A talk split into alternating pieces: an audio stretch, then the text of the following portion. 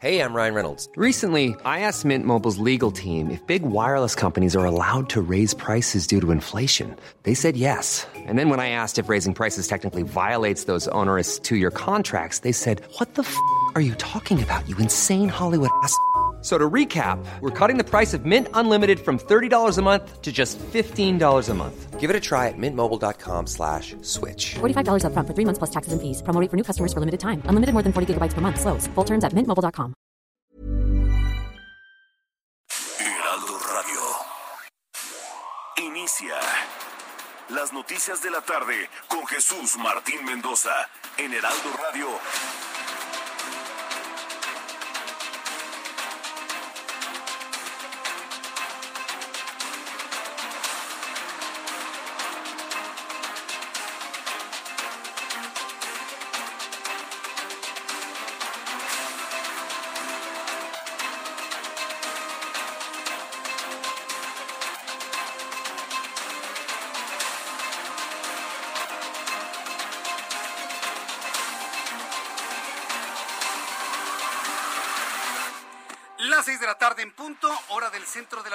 Mexicana. Bienvenidos, muy buenas tardes.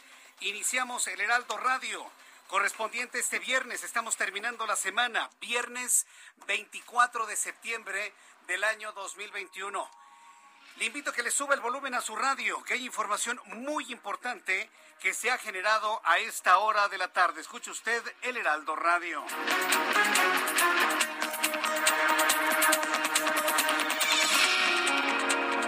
Primer lugar, en primer lugar le voy a informar que Omar Gómez Trejo, fiscal del caso Yotzinapa, informó que los restos hallados, acuérdense que estamos a cumplirse siete años del caso Yotzinapa el próximo domingo, informó que los restos humanos hallados en el ejido de Cocula, en el estado de Guerrero, no presentan huellas de que hayan sido expuestos al fuego.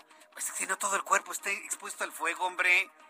Ay, Dios mío, de, verdad me parece tan increíble cómo buscan cambiar la verdadera historia. La verdad histórica la conocemos todos. Los muchachos fueron muertos por el crimen organizado en Guerrero y quemaron sus cuerpos completitos.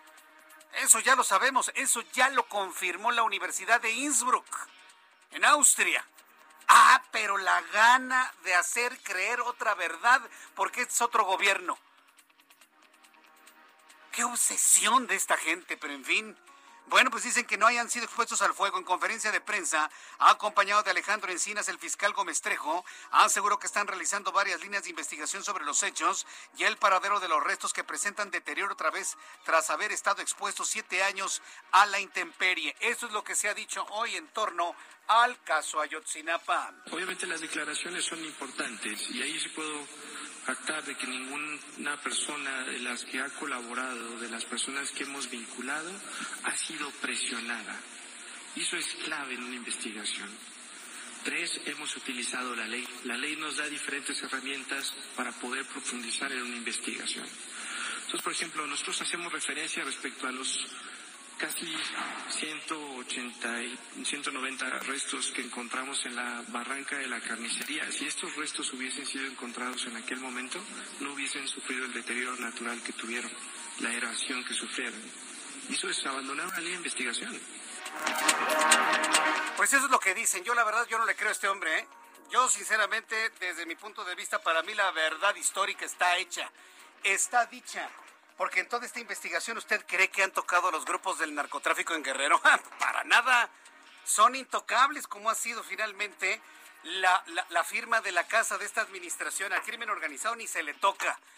¿Usted cree que en la, investigación hablan de los rojos, de los Guerreros Unidos? ¿Usted cree que están hablando sobre ello? Pero, pero en absoluto, para nada, ni los tocan ni los ven. Entonces, la culpa la tiene quien investigó, la culpa la tiene el mensajero. Claro, hizo un muy mal trabajo, es lo que dicen.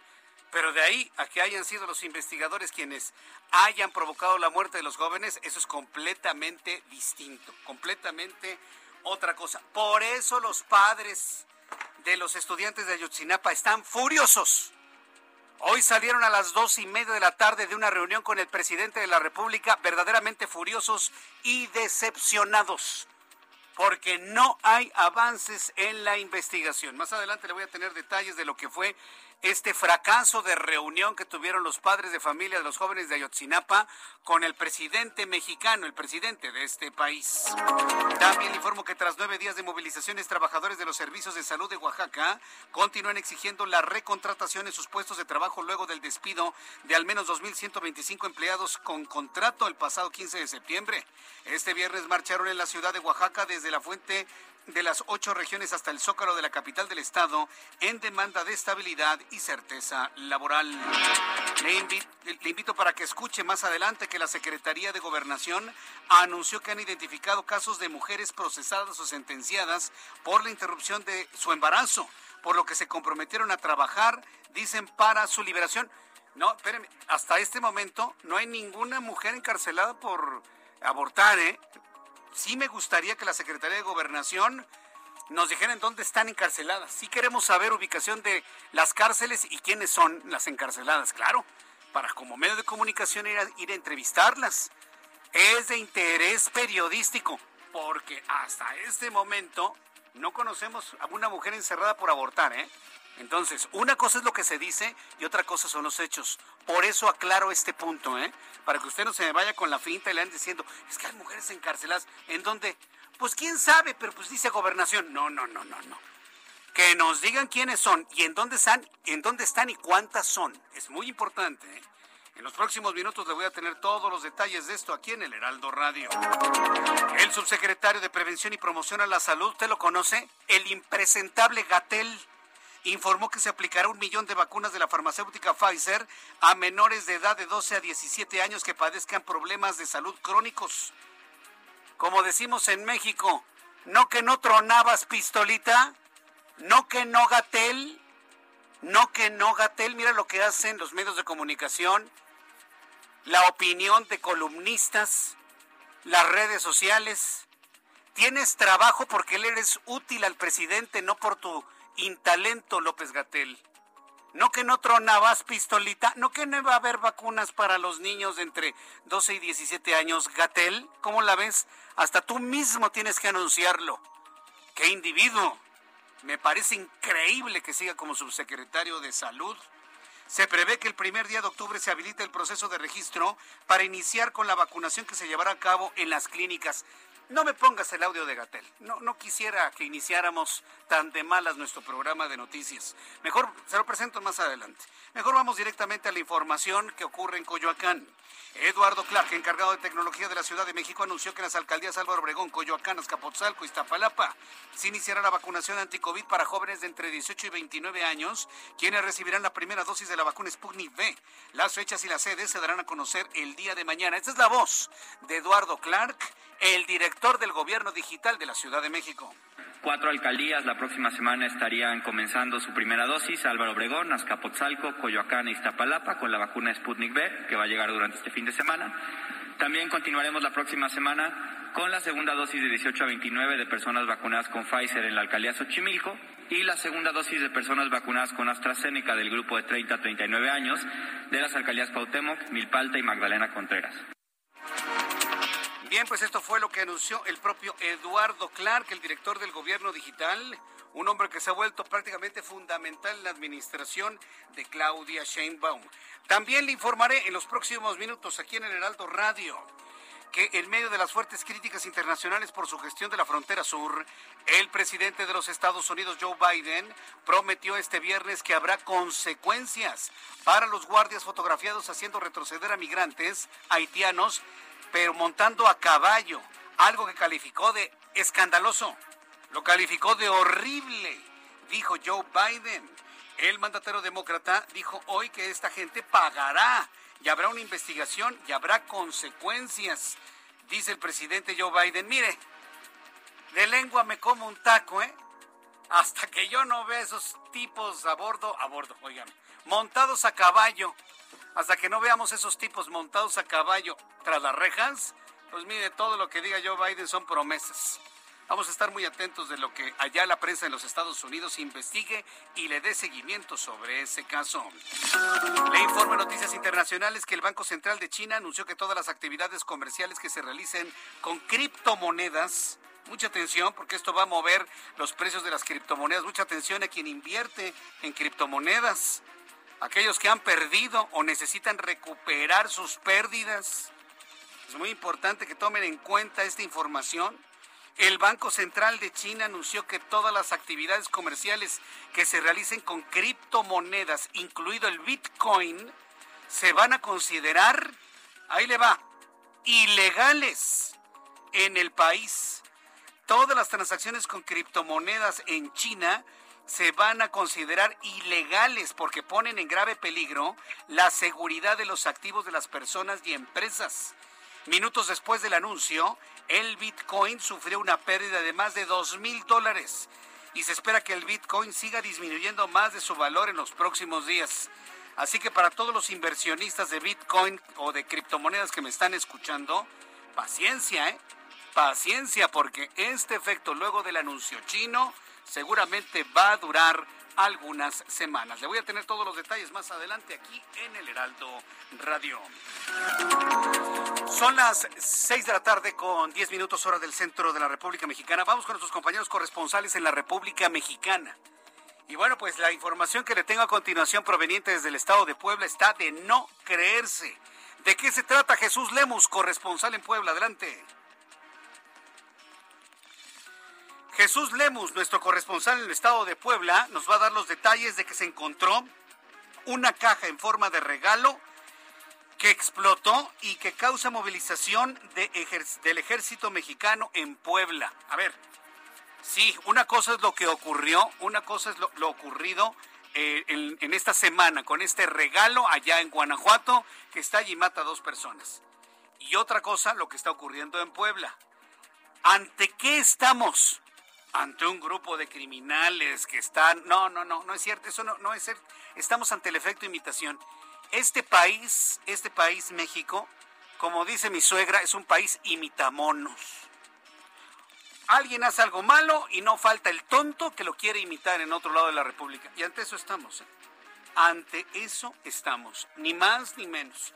En unos instantes Jesús Lemos nos va a tener toda la información en Puebla y la gran movilización que se generó con la ubicación de este regalo.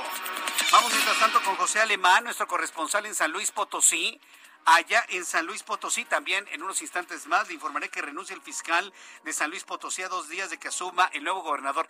Ricardo Gallardo, quien a partir del próximo domingo será el gobernador constitucional de San Luis Potosí, prometió hacer una limpieza total y absoluta del sistema, del sistema eh, jurídico allá en, los, eh, allá en San Luis Potosí. Y vaya, ya empezó a barrer y barrió precisamente barrió precisamente con el fiscal. Le tendré los detalles más adelante. Vamos con Jesús Lemus. Adelante Jesús, en Puebla. ¿Qué ocurrió con este regalo? Adelante. ¿Qué tal, Jesús Martín? Saludarte con mucho gusto también a los amigos del auditorio y comentarles que en Puebla Capital se llevaron una sorpresa, pues vecinos que se ubican en el conjunto habitacional Real de Guadalupe, donde se dejó una caja en forma de regalo que minutos después explotó, solamente provocando daños en un automóvil que se encontraba estacionado a las afueras de una vivienda. De manera inicial se había presumido que esta explosión obedeció por acumulación de un tanque de gas. Incluso personal de la Secretaría de Seguridad Pública arribó al lugar de los hechos. Sin embargo, conforme avanzaron las horas, ya se divulgaron los videos en redes sociales, donde, eh, donde se puede observar a un sujeto ingresar como Pedro por su casa con una caja en brazos, dejar esta caja en el automóvil, salirse de este conjunto habitacional y minutos más tarde, pues, eh, pues explotó esta caja que provocó ya la movilización del ejército mexicano que actualmente se encuentra vigilando esta zona que te acabo de comentar aquí en la capital poblana, Jesús Martín. Bien, ¿no se tiene ninguna idea de quién fue el autor o quién habría dejado esa caja explosiva? ¿Alguna idea? Hasta ahora la Fiscalía General del Estado de Puebla no ha fijado un posicionamiento, sin embargo se mantienen las investigaciones para tratar de dar con este responsable que te reitero con base en los videos de vigilancia que ya circulan en redes sociales, entró como si nada, dejó esta caja y se fue para después ya darse a conocer esta explosión que se registró en este conjunto habitacional. Correcto, bueno, pues estamos entonces al, al pendiente de toda la información que se genere. Estoy precisamente observando estos videos que yo en lo personal pienso que no debería conocer la opinión pública. yo soy de la idea de que estos videos no los debería de conocer la opinión pública porque son elementos de investigación fundamental para quien me está escuchando a través de YouTube en el canal Jesús Martín MX. Ahí está el video, le estoy presentando el video, cómo el hombre deja la caja a un lado de un vehículo en rojo, se va rápidamente caminando y en cuestión de segundos, ¡pum!, estalla. Estalla el artefacto que habría dejado en la parte de abajo del vehículo. Yo no entiendo cómo es que la... No, no fue la fiscalía, ¿verdad?, el que dio a conocer este video, ¿o sí? Eh, Jesús Lemos.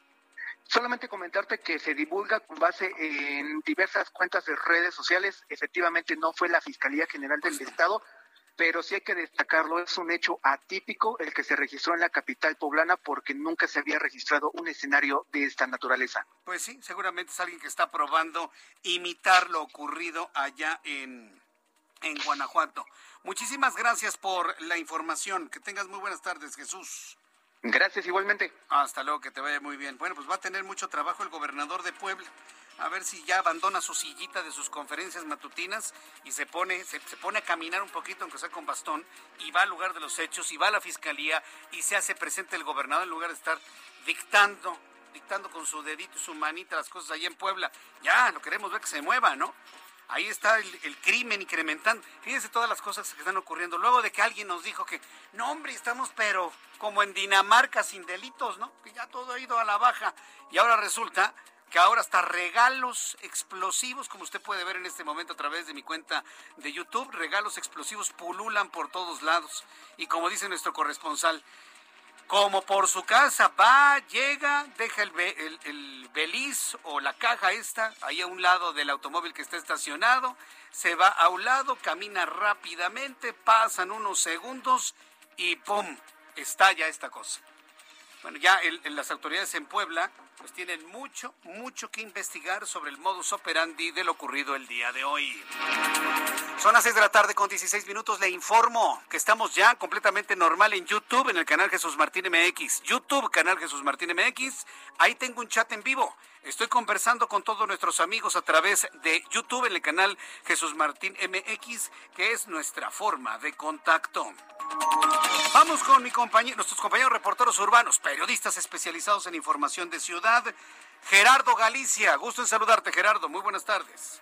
El gusto es nuestro, Jesús Martín. Excelente tarde y tenemos información en la Secretaría de Gobernación. Está completamente cerrado el eje 1 poniente en su tramo Bucareli. El motivo, hubo una marcha, Jesús Martín, diversos colectivos realizaron una manifestación en apoyo al Ejército Zapatista de Liberación Nacional. Partieron de insurgentes y el Paseo de la Reforma y llegaron hasta este punto, a las afueras de la Secretaría de Gobernación. Realizaron un mitin eh, para exigir un alto a las agresiones al EZLN por parte de supuestos grupos paramilitares. Incluso han secuestrado algunos de sus representantes. Y este mitin está a punto de culminar, así que en los próximos minutos se va a reabrir la circulación del eje 1 poniente en su tramo Bucareli. Habrá que tomarlo en cuenta mientras tanto. Está completamente cerrado. De preferencia, si van a la avenida Chapultepec, hay que buscar vías alternas, balderas o insurgentes. Van a ser las mejores opciones. Y por lo pronto, el reporte.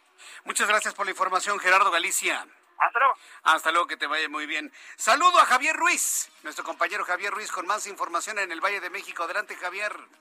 Gracias, Jesús Martín. Excelente tarde. Nos encontramos justamente en la glorieta de los insurgentes, Jesús Martín, donde ha llegado un grupo de aproximadamente 40 feministas, acompañados con integrantes de la comunidad LGBT. Justamente pues estaban eh, manifestando en la glorieta, en la parte interna. Sin embargo, hace unos momentos, un grupo de aproximadamente 10 de ellas, encapuchados, comenzaron a realizar pues, eh, pintas justamente en las instalaciones de la entrada al metro. También otro grupo se rompió parte de los cristales de unas escaleras eléctricas.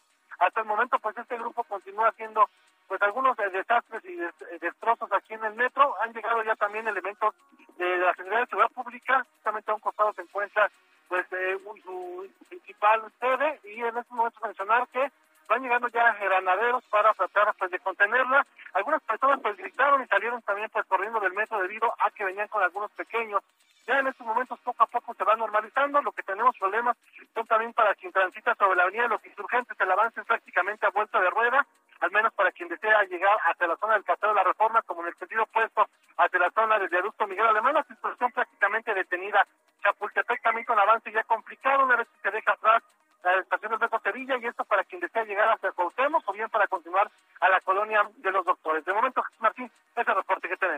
gracias por esta información, Javier Ruiz. Estamos atentos, buenas tardes. Hasta luego, muy buenas tardes. Son las 6 de la tarde con 19 minutos, hora del centro de la República Mexicana. Es viernes, pero con una carga de noticias como si fuera lunes. Estamos cerrando una semana intensa de información y usted se entera, cosa que le quiero agradecer. Somos el programa de noticias más escuchado esta hora de la tarde en todo el Valle de México y prácticamente en las plazas más importantes de la República Mexicana. Agradezco de verdad su confianza, su compañía.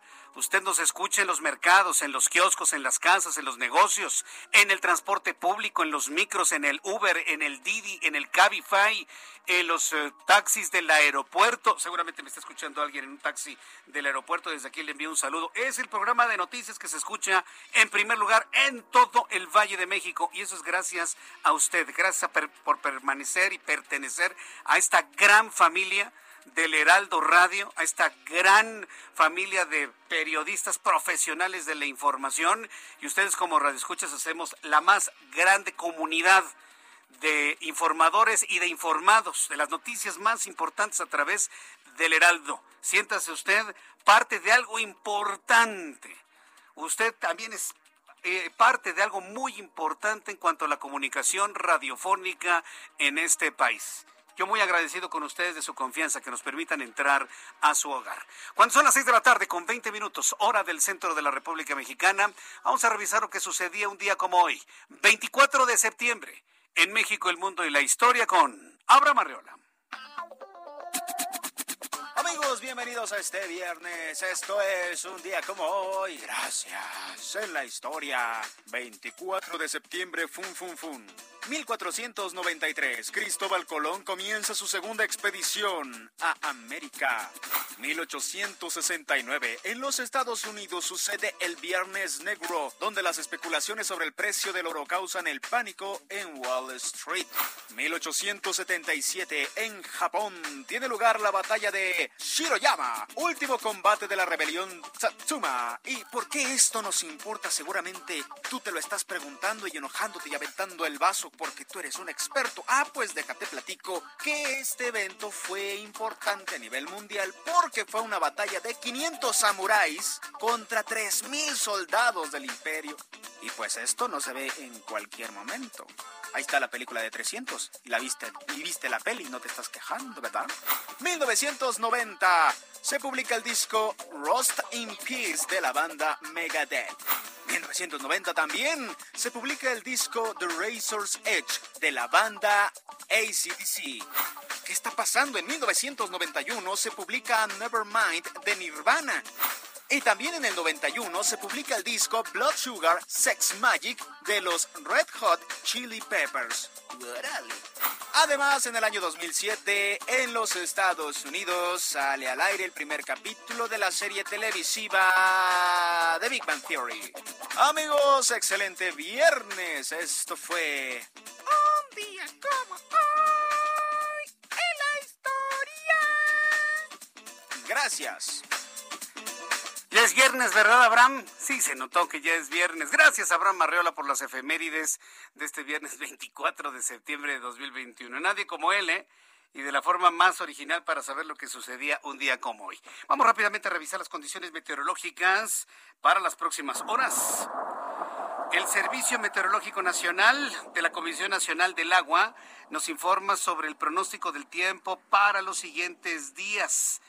Entonces, tómelo en cuenta, por favor, para que usted sepa este fin de semana cómo nos va a tratar el, tiempo. Sistema frontal número uno, que es el frente frío número uno de la temporada invernal, junto con canales de baja presión e inestabilidad atmosférica superior, estará provocando fuertes lluvias puntuales a muy fuertes de 50 a 75 milímetros de precipitación en Veracruz, Tabasco, Chiapas y Oaxaca. Habrá momentos de intenso viento que alcanza hasta los 60 kilómetros por hora, Coahuila, Nuevo León, Tamaulipas, Oaxaca y el estado de Chiapas quiero decirle algo que me parece que es muy importante. Todo lo que ha resultado con el tiempo, eh, la intensa sequía de, de, la primera mitad de este año, las intensas lluvias, el sismo del 7 de septiembre, han provocado que muchos árboles en la Ciudad de México se caigan. Si a esto le suma una, una, plaga, un hongo que le han salido algunos árboles, sobre todo en la parte sur de la Ciudad de México, resquebraja la parte de la raíz y se caen los árboles, aunque estén vivos, aunque estén verdes y frondosos. Por favor, tenga usted mucho cuidado con ello, porque el tiempo también ha contribuido a que se dé este fenómeno en el Valle de México. Tómelo en cuenta, por favor. Rápidamente le doy a conocer pronóstico del tiempo para las siguientes ciudades. Amigos que nos escuchan en Acapulco, 30 grados en este momento, mínima 25, máxima 31 para mañana. Guadalajara, Jalisco, 26 grados, mínima 17, máxima 29 para el día de mañana. Monterrey, 17 mínima, máxima 30, 29 en este momento. Tijuana, llueve, 17 mínima, máxima 25, 21 en este momento. Y aquí en la capital de la República, 23 grados. Qué rico clima hace en este momento, mínima 13, máxima 25 grados. Vamos a ir a los anuncios, al regreso los detalles de toda la información. Escríbame vía Twitter, arroba Jesús Martín y en YouTube, Jesús Martín MX. Escuchas a Jesús Martín Mendoza con las noticias de la tarde por Heraldo Radio, una estación de Heraldo Media Group. Heraldo Radio, la H que sí suena y ahora también se escucha.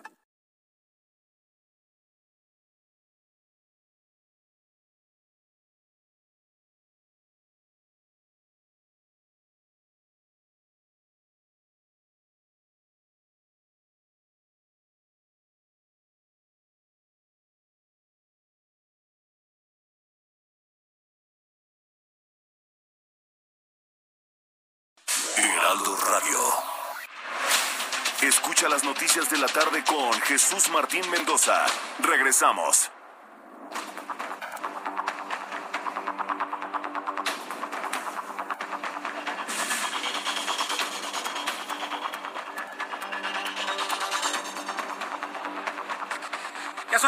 Tarde con 30 minutos, las seis y media, 6 de la tarde con 30 minutos, hora del centro de la República Mexicana. Vamos directamente con la información importante del día de hoy, todo lo que ha ocurrido en este día. Empezamos con el tema de la carta, bueno, la Secretaría de Gobernación y la Fiscalía Especial para, la, uh, para el caso Yotzinapa presentaron avances sobre la desaparición de los 43 normalistas.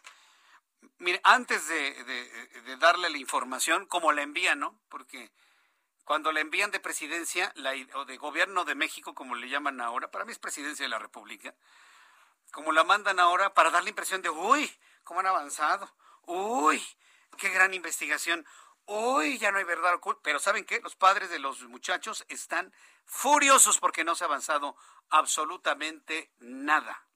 No han avanzado absolutamente nada.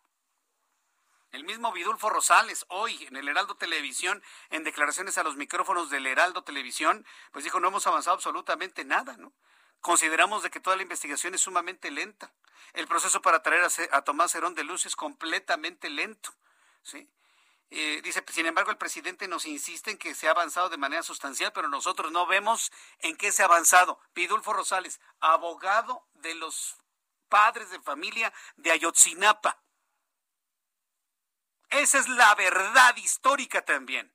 ¿Cuál es la verdad histórica? Aunque les choque la frasecita, que los padres de familia están enojados con la administración de López Obrador porque no han podido darle la vuelta a la tortilla. No han podido generar una versión distinta a la que todos ya conocemos. ¿Cuál es?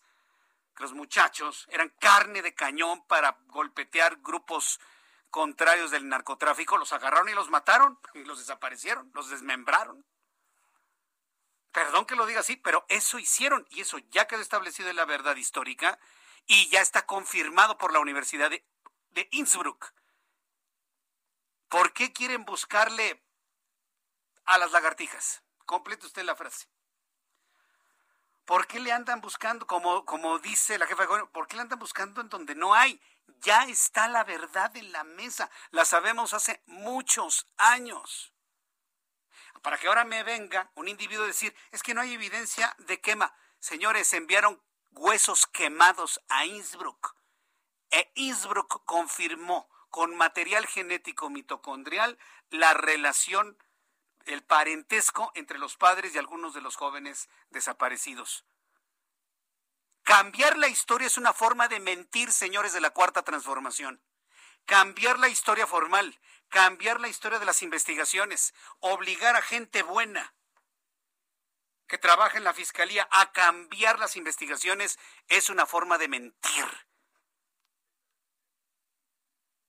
Y son mentiras dolorosas. ¿Por qué? Porque por un cálculo político le abren la herida con esperanzas a unas familias, a unas mamás que lo único que quieren saber es dónde está el cuerpo de sus hijos, o para darles cristiana sepultura, o para elevar una oración o prender una veladora en donde perdieron la vida. Es lo único que piden las mamás.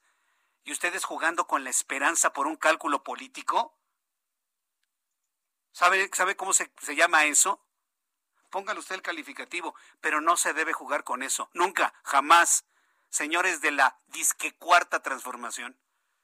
Estar jugando con la esperanza de mamás por un cálculo político para retener el poder, el manejo del dinero de este país. No, no, no, no. De verdad, de verdad que no se vale. Ahora, ya una vez explicado esto, vamos a la información, entre comillas, oficial. La Subsecretaría de Derechos Humanos de la Secretaría de Gobernación presentó los avances de la investigación del caso Yotzinapa en conjunto con la Fiscalía Especial para el caso. El subsecretario Alejandro Encinas indicó que en los últimos años se ha liberado información que enteramente estaba, entre comillas, oculta en varias dependencias. Ay, Alejandro, libérate, Alejandro Encinas, libérate. Rompe esas cadenas, esos grilletes. Libérate, Alejandro Encinas. Yo siempre creo que Alejandro Encinas es un hombre independiente, un hombre de verdadero pensamiento de izquierda, social, para que caigan estos shows. Detalló que en ningún momento hubo vínculo entre los estudiantes y los agresores como se pretende hacer creer en gobiernos anteriores. Agregó que la agresión a los estudiantes se generó con al menos tres células articuladas con policías y sicarios de un grupo delictivo y los 43 estudiantes nunca estuvieron juntos durante su detención. Además, dijo, e, eso no se dijo al principio, cuando se conocieron las primeras llamadas telefónicas de un celular, ¿se acuerda? Cuando iban a bordo de un camión y se decía que era un, un equipo de fútbol, ¿se acuerda? Hace siete años estábamos en la otra estación de radio y le llevábamos el seguimiento a toda la información en ese momento. No, no, no, no, no, no, no, no, no. Eso es lo bueno de que todavía las personas que informábamos en ese entonces sigamos nosotros al aire porque nos acordamos lo que dijimos en ese entonces.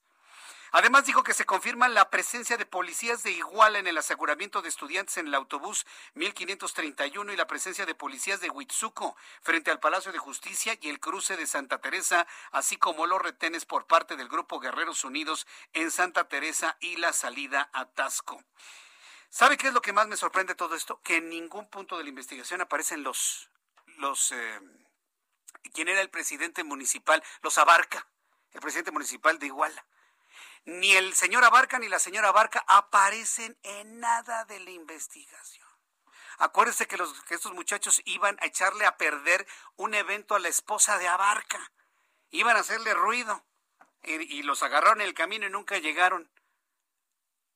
Los Abarca no aparecen. Esos que se toman fotos con López Obrador, los Abarca ni los mencionan. ¿Verdad? ¿Algo hay ahí oscuro o no? Yo pienso que sí. Y hay quien lo sabe, pero pues no lo puede decir, ¿verdad? Vamos directamente con Paris Alejandro Salazar, reportero del Heraldo de México, quien nos tiene más de lo que se informó el día de hoy. Adelante, Paris, gusto en saludarte. Buenas tardes, Jesús Martín, amigos, amigas de Aldo de México. Así es, y es que en la investigación del caso Ayotzinapa, al menos un testigo declaró que observó que 25 normalistas fueron ingresados a instalaciones del 27 Batallón de Infantería de la Secretaría de la Defensa Nacional en Iguala Guerrero en septiembre del año 2004. Esto lo reveló el abogado de los familiares de los estudiantes desaparecidos Vidulfo Rosales.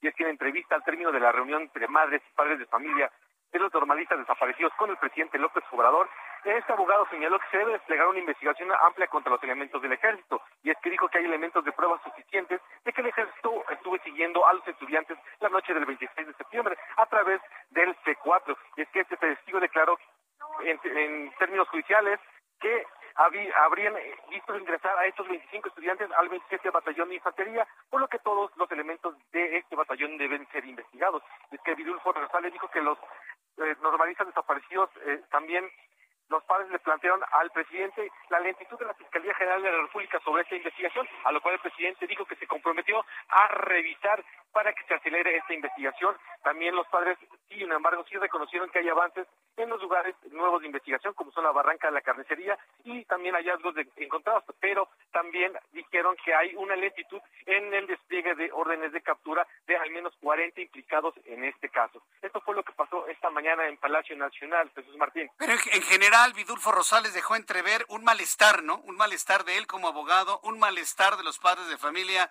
porque esta investigación no avanza como se les prometió, París. Así es, y es que el grupo tomó la voz en voz de los padres y dijo que los padres están eh, en un mal estado, o sea, reclaman al gobierno que no han avanzado en estos tres años en esta investigación, que se ha avanzado bastante poco, por lo que los padres están molestos con esta nueva investigación, por lo que piden que se acelere nuevamente y que ya también se pueda extraditar a Tomás Sedón, para lo que dijo el presidente López Obrador, que él está gestionando directamente con el gobierno de Israel que se pueda extraditar a este funcionario que también estaría implicado en esta investigación. Bien, muchas gracias por toda esta información, Paris Salazar. Buenas tardes. Hasta luego, muy buenas tardes. Fíjese, a mí este, este caso de la Ayotzinapa, que lo conozco desde que ocurrió, porque estábamos al aire.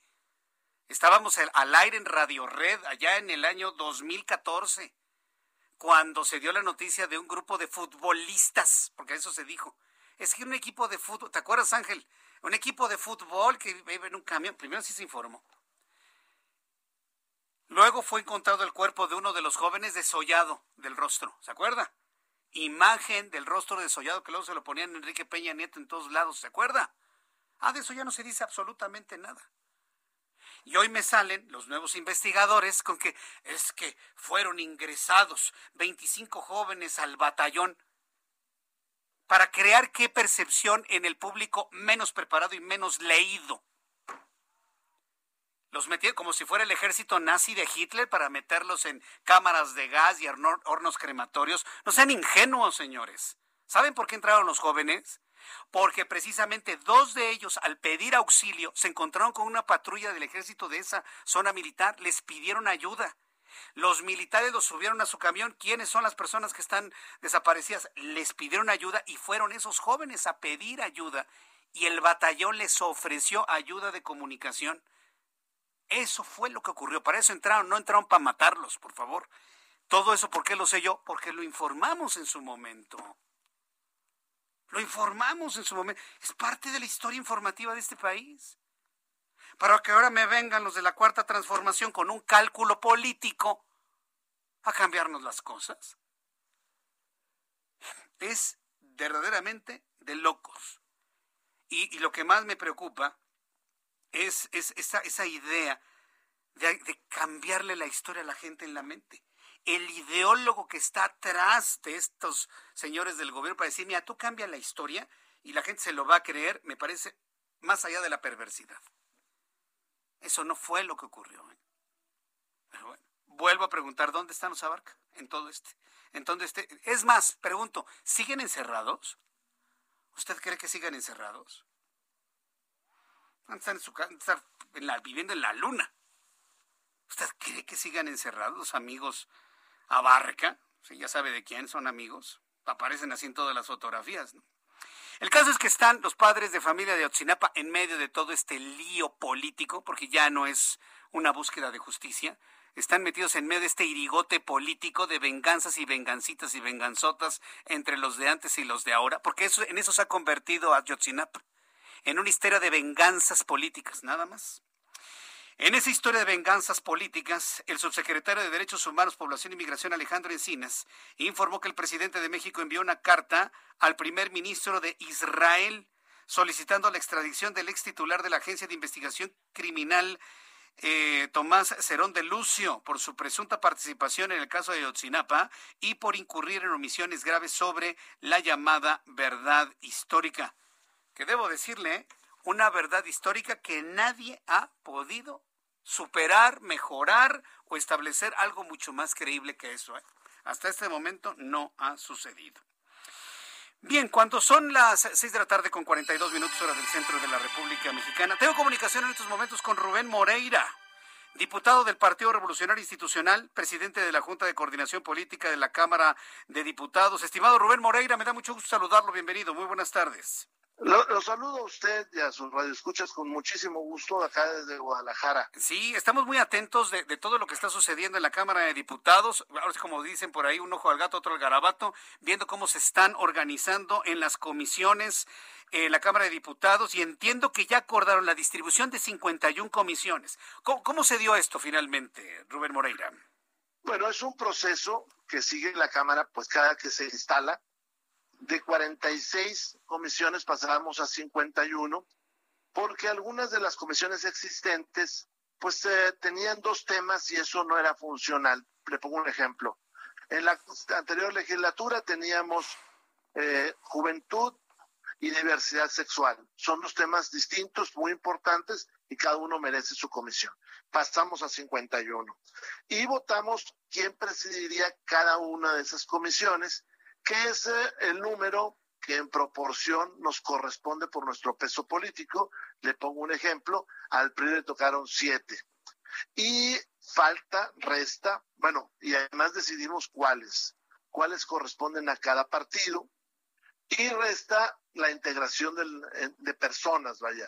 Esto lo haremos el próximo jueves, es decir, dentro de un poquito menos de una semana, integraremos ya las comisiones con quien preside, ya el nombre de la persona, los secretarios y los integrantes, y lo mismo los grupos de amistad eh, correspondientes y lo mismo los comités de la Cámara. El, el objetivo es que terminando septiembre ya pueda trabajarse pues al 100% terminando septiembre se pueda trabajar al 100%. Y bueno, pues el PRI va a tener la Comisión de Vigilancia de la Auditoría Superior de la Federación. ¿Qué, qué, implica tener en sus manos el revolucionario institucional una comisión tan importante? Rubén Moreira.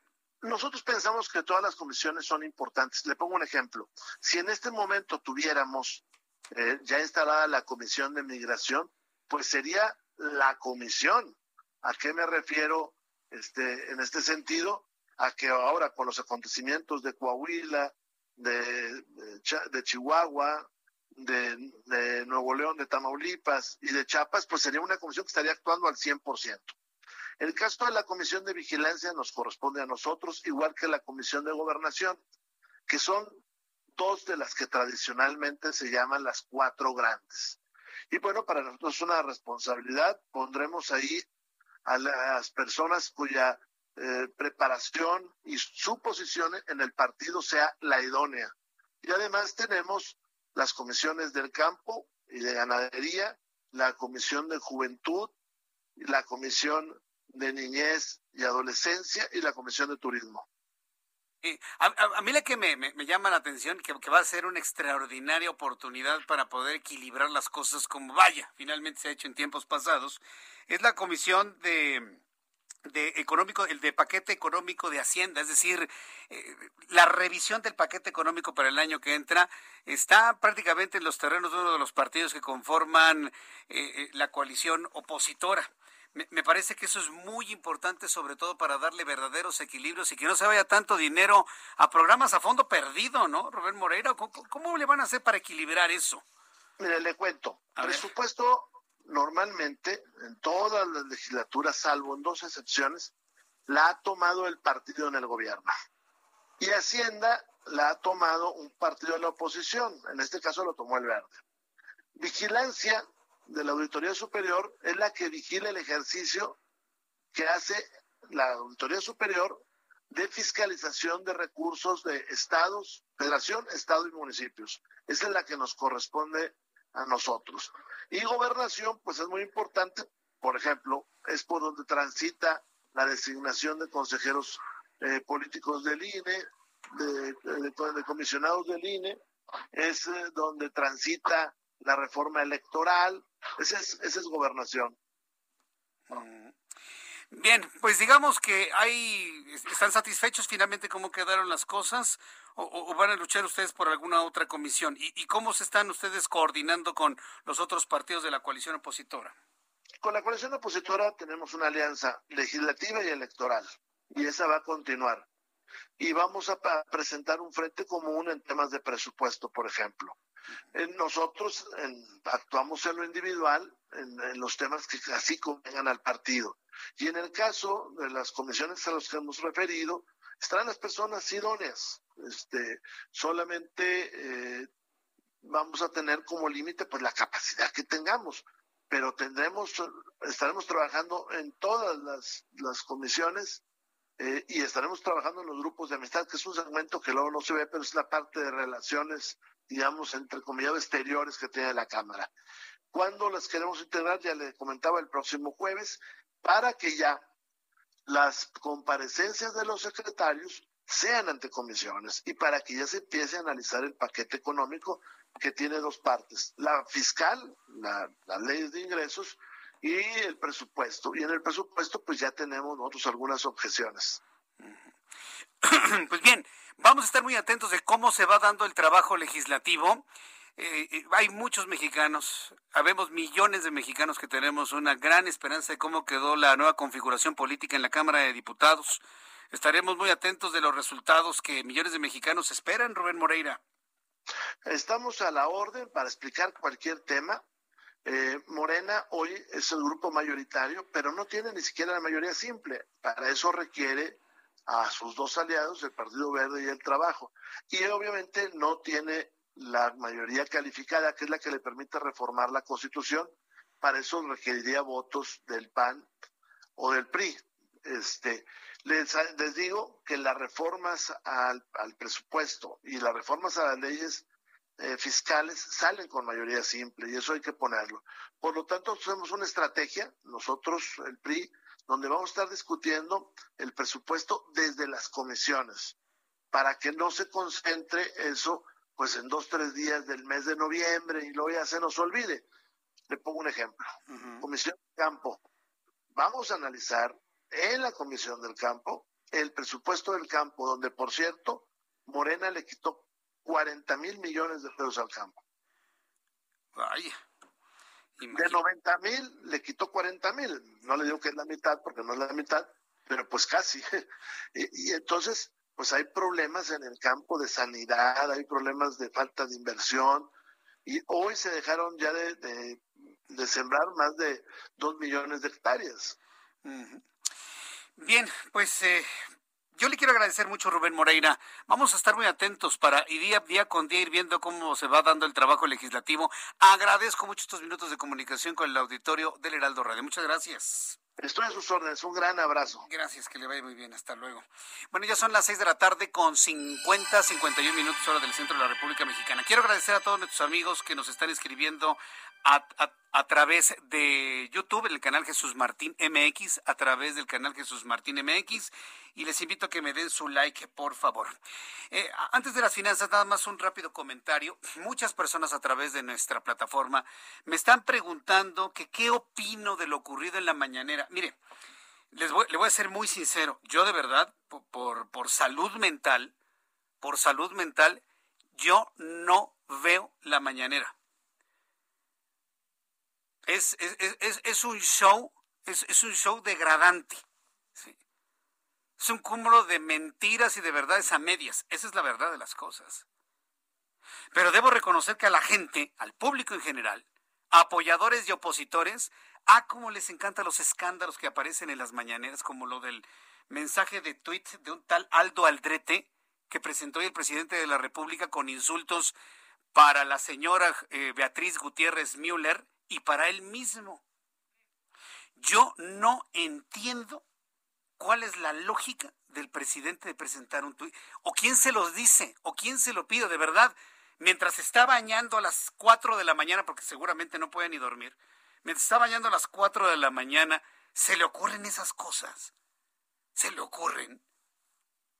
Y lo presentó, y lo leyó, como tratando de acusar a un integrante de la comunidad científica. Hace unos instantes mi compañero Sergio Sarmiento, a quien yo le invito a que lo escuche en las mañanas, si usted quiere escuchar un programa de noticias en las mañanas, no le busque por ningún otro lugar. Es con Sergio Sarmiento en el Heraldo Radio en las mañanas. Ni le busque. con Sergio Sarmiento en las mañanas de 7 a 10 de la mañana. Es mi compañero, está en esta estación de radio, en las mismas eh, frecuencias donde usted me está escuchando, en la mañana de 7 a la mañana 10 de la mañana. Bueno, hace un ratito mi compañero Sergio Sarmiento dijo que eh, o comenta que eh, insultar o condenar a quien haya insultado a Beatriz Gutiérrez Müller es inaceptable. Pero está aclarando Sergio Sarmiento que Aldo Aldrete no aparece en la lista de científicos acusados por la Fiscalía General de la República. Y tercero, el Comité Científico de la ONU al que hace alusión el tal Aldrete ni siquiera existe. Por lo tanto, ¿no tiene un filtro López Obrador para verificar estas cosas? El otro día ya presentó también un tuit, un tuit que era fake completamente. Esta es la segunda vez que en una conferencia matutina el presidente mexicano hace, como dicen los chavos, el oso, hace el ridículo, cae en un engaño al presentar este mensajes fake que están insultando a la señora. Perdón, presidente, no es el único que lo hace. A mí me sorprende la cantidad de cosas que le escriben a la escritora Gutiérrez Müller. Me sorprende. Ella me tiene a mí bloqueado, por ejemplo, porque no le gusta leer las cosas que escribimos. Pero me sorprende cómo la opinión pública le ha dicho hasta lo indecible. Y tuvieron el mal tino de escoger un tuit falso. Otra vez, por segunda ocasión. Yo creo que sí hay que recomendar al presidente de la República que escuche a sus asesores, que apliquen los filtros, que apliquen lo necesario para no hacer estos papelones como el de hoy en la mañana. Eso es lo único que yo tengo que decir sobre el asunto. Por lo demás, si los insultos son constantes, cuando todos están mal y uno no, hay que ver si no es que uno es el que está mal. Y tendrían que ver si ellos reciben tantos insultos, hacer un análisis serio de que posiblemente estén mal. Son las 6.55. Vamos a ir a los anuncios. Al regreso, resumen de noticias. Actualización de números de COVID-19. Le voy a tener el informe de mis compañeros reporteros urbanos aquí en el Heraldo Radio. Regresamos enseguida. Escuchas a Jesús Martín Mendoza con las noticias de la tarde por Heraldo Radio, una estación de Heraldo Media Group. Heraldo Radio. La HCL se comparte, se ve y ahora también se escucha.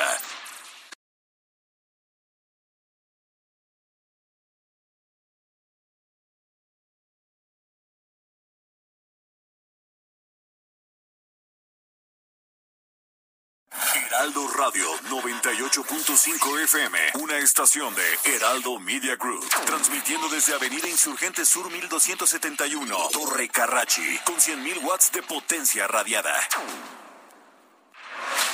Escucha las noticias de la tarde con Jesús Martín Mendoza. Regresamos.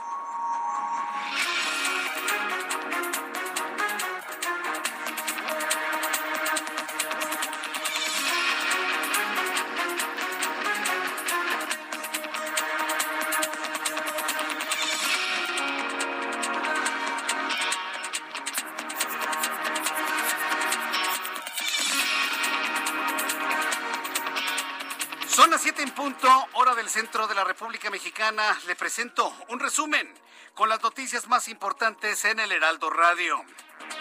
Rubén Moreira, diputado del PRI, presidente de la Junta de Coordinación Política en la Cámara de Diputados, declaró al Heraldo Radio en nuestro programa de noticias hace unos instantes que el PRI mantendrá al, el frente opositor contra Morena discutiendo el presupuesto desde las comisiones de gobierno y del campo, porque el partido en el poder le quitó 40 mil millones de pesos al campo, causando problemas de sanidad, pérdida de inversión y de siembra, y la oposición busca que eso no ocurra más en los demás sectores económicos del país. Esto fue lo que reveló Rubén Moreira en los micrófonos del Heraldo.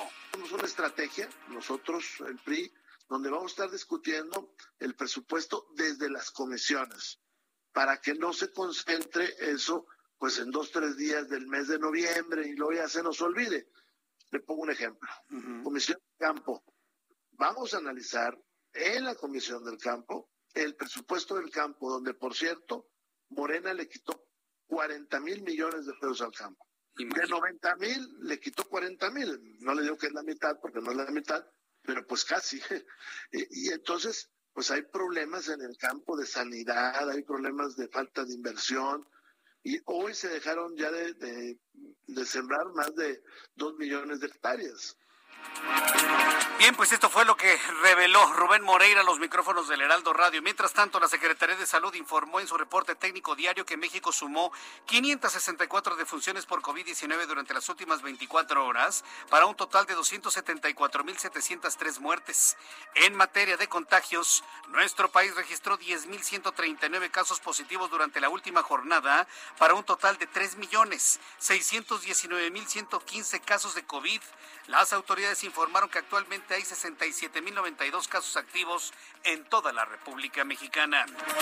A través de un breve comunicado, la comunidad académica del TEC de Monterrey externó su preocupación e indignación por las desmedidas acusaciones y acciones legales contra 31 investigadores la institución.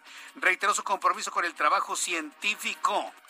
Agregaron que la investigación en cualquier disciplina debe contar con un entorno favorable que promueva su fortalecimiento en beneficio del país. Siguen las adhesiones de todo el sector pensante, investigador científico, literario, cultural de México, político también, en favor de los científicos y en favor de nuestras universidades. No permitamos este oscurantismo, han dicho algunos. Imagínense, hoy la comunidad académica del TEC de Monterrey externa su apoyo y preocupación a los científicos ante esta andanada en contra de los investigadores mexicanos. El Consejo de Notarios de Quintana Roo aclaró la supuesta cancelación del registro de notarios públicos del país, informó que estuvo circulando en medios locales y nacionales. A través de un video reiteraron que por conducto de la mesa directiva la habilitación de los notarios públicos es una competencia exclusiva de los gobiernos de las entidades federativas y no del SAT, del Servicio de Administración Tributaria Federal. La cancelación de los registros que ha efectuado el SAT respecto a determinadas notarias y notarios del país en nada impiden que ellas y ellos continúen en el pleno ejercicio de su función notarial y los instrumentos que ante ellos se otorguen tengan plena validez. Lo mismo la constitución de empresas, la constitución de garantías hipotecarias, la transmisión de propiedad o cualquier otro acto que ante ellos se otorgue. He de advertir que en el paquete económico que ha sido presentado a la Cámara de Diputados, la posibilidad de realizar inscripciones por medio de fedatarios públicos se elimina a partir del primero de enero del año que viene. Eso es lo que se informó. La próxima semana vamos a profundizar con esto con nuestros amigos notarios aquí en el Heraldo Radio. Quiero informarle que el próximo lunes, el próximo lunes 27 de septiembre, es el día de la conmemoración de la consumación de la independencia. México es de los pocos es más, si usted me obliga un poquito a pensar, creo que somos el único país en todo este planeta que no celebra la consumación de su independencia. El próximo lunes no va a haber fiestas, ni gritos, ni, un desfile, ni una entrada triunfal como lo hizo el ejército trigarante. No, México es el único país en el mundo que no celebra su consumación de la independencia.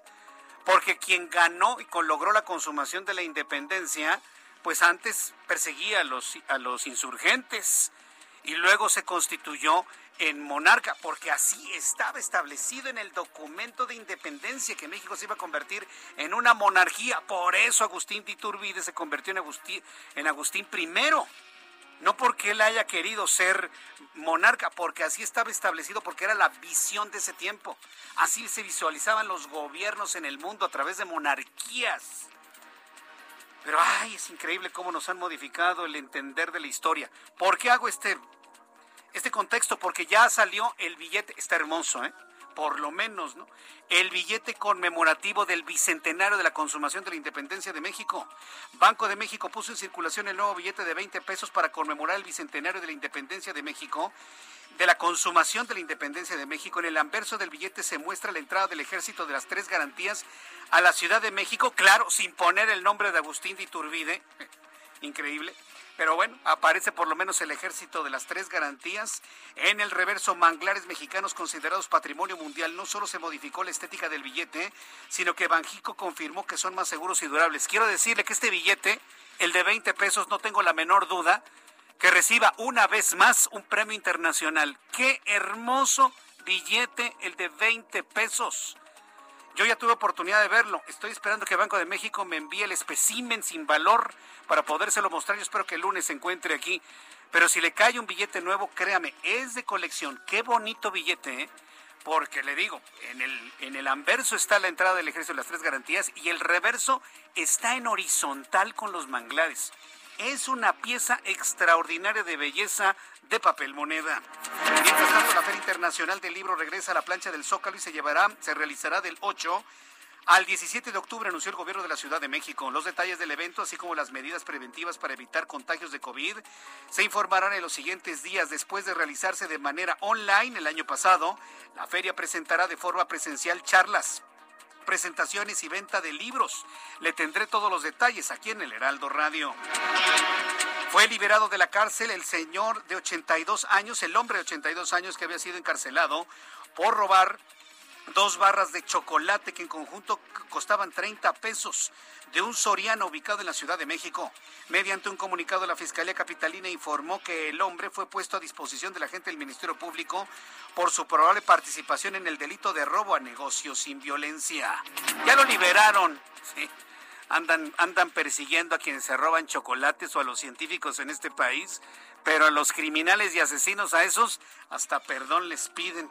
Mientras tanto, el secretario de Estado de Estados Unidos, Anthony Blinken, urgió este viernes a las Naciones Unidas a las autoridades cubanas a que respeten los derechos humanos y las libertades del pueblo cubano y su derecho a manifestar sus aspiraciones. Agregó que es fundamental que la comunidad internacional alce la voz contra la represión y los arrestos masivos de los cubanos que protestaron y exigió la liberación de los injustamente detenidos cuya cifra el gobierno cubano mantiene aún en secreto.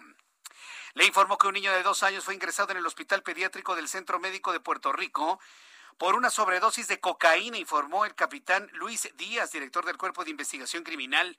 El niño fue reanimado y actualmente se encuentra en estado de coma.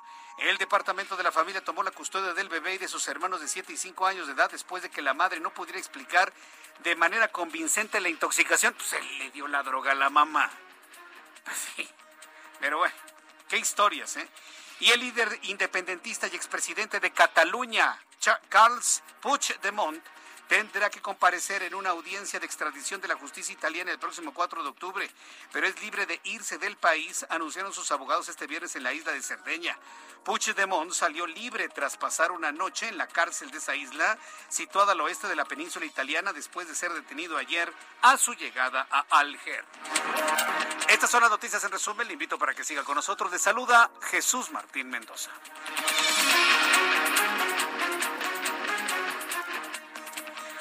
Son las 7.09, las 7.09 horas del centro de la República Mexicana. Continuamos con la información aquí en el Heraldo Radio. Vamos con nuestros compañeros reporteros urbanos, periodistas especializados en información de ciudad. Gerardo Galicia, me da mucho gusto saludarte. Bienvenido, muy buenas tardes.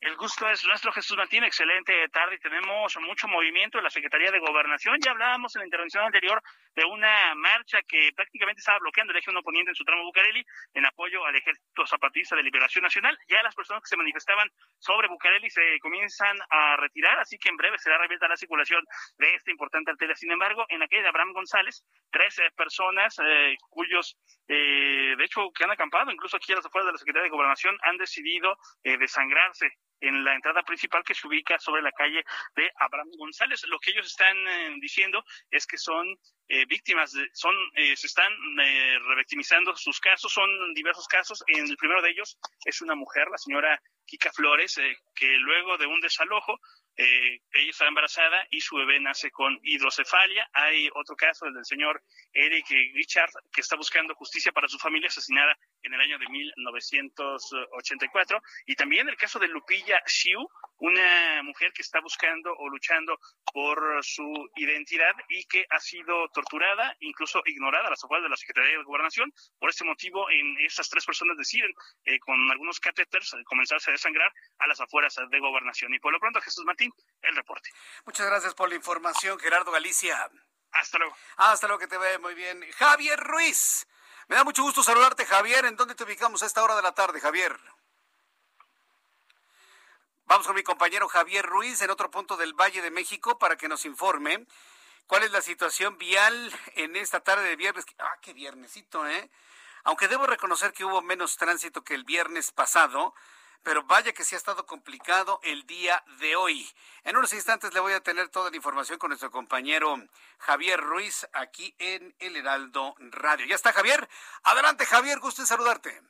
El gusto es mío, Jesús Martín, y ya informábamos de este grupo de feministas y de la comunidad LGBT que se estaba manifestando en la glorieta de los insurgentes. Jesús Martín prácticamente pues eh, salieron este grupo de aproximadamente 40 personas pues eh, dañando todo lo que encontraron a su paso, principalmente llegaron a la zona de la glorieta de las Cibeles, donde agredieron a elementos de la Secretaría de Seguridad Ciudadana, incluso uno de ellos pues eh, resultó descalabrado.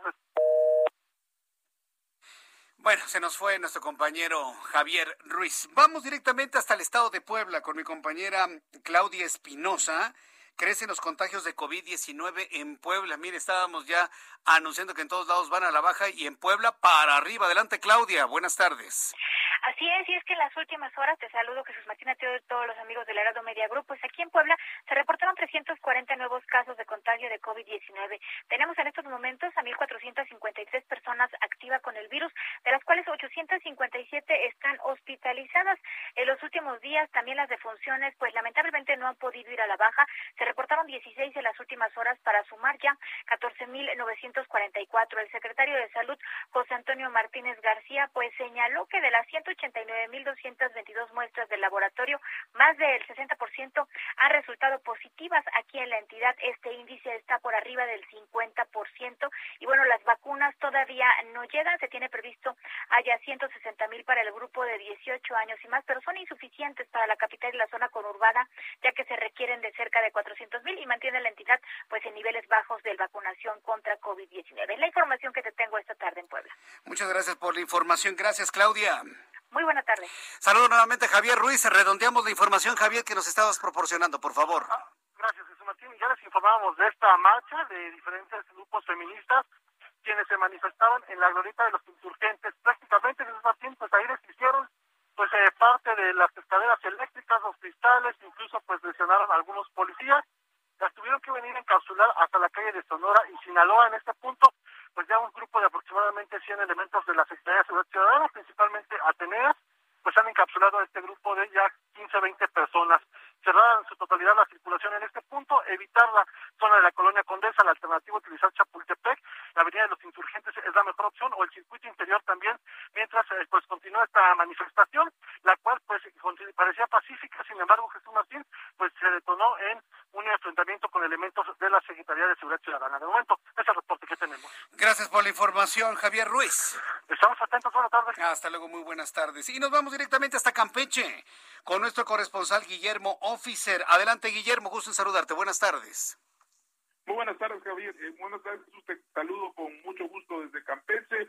El día 27 de septiembre será cuando los niños regresen a las escuelas. Al menos así lo ha afirmado el secretario de Educación Pública local, Raúl Arón Pozos Blanc, quien se dirigió la mañana de este viernes a los padres de familia y sociedad en general por medio de un video eh, subido a las redes sociales, en las redes oficiales del gobierno de Campeche. Este proceso será de manera voluntaria. Este eh, funcionario estatal advirtió que es momento de reabrir las escuelas, que no se puede seguir aplazando este regreso a clases, en contraste lo que había pasado antes de que entrara en funciones del gobierno de Laida Sansores San Román, ahora Campeche regresará a las aulas de manera presencial, eh, de manera escalonada mixta y tendrá que ser aprobado por los padres de familia. Reconoció que algunos planteles escolares se encuentran en malas condiciones debido al tiempo que han pasado sin clases presenciales. Sin embargo, afirmó que se seguirán atendiendo estas carencias y por su parte la secretaria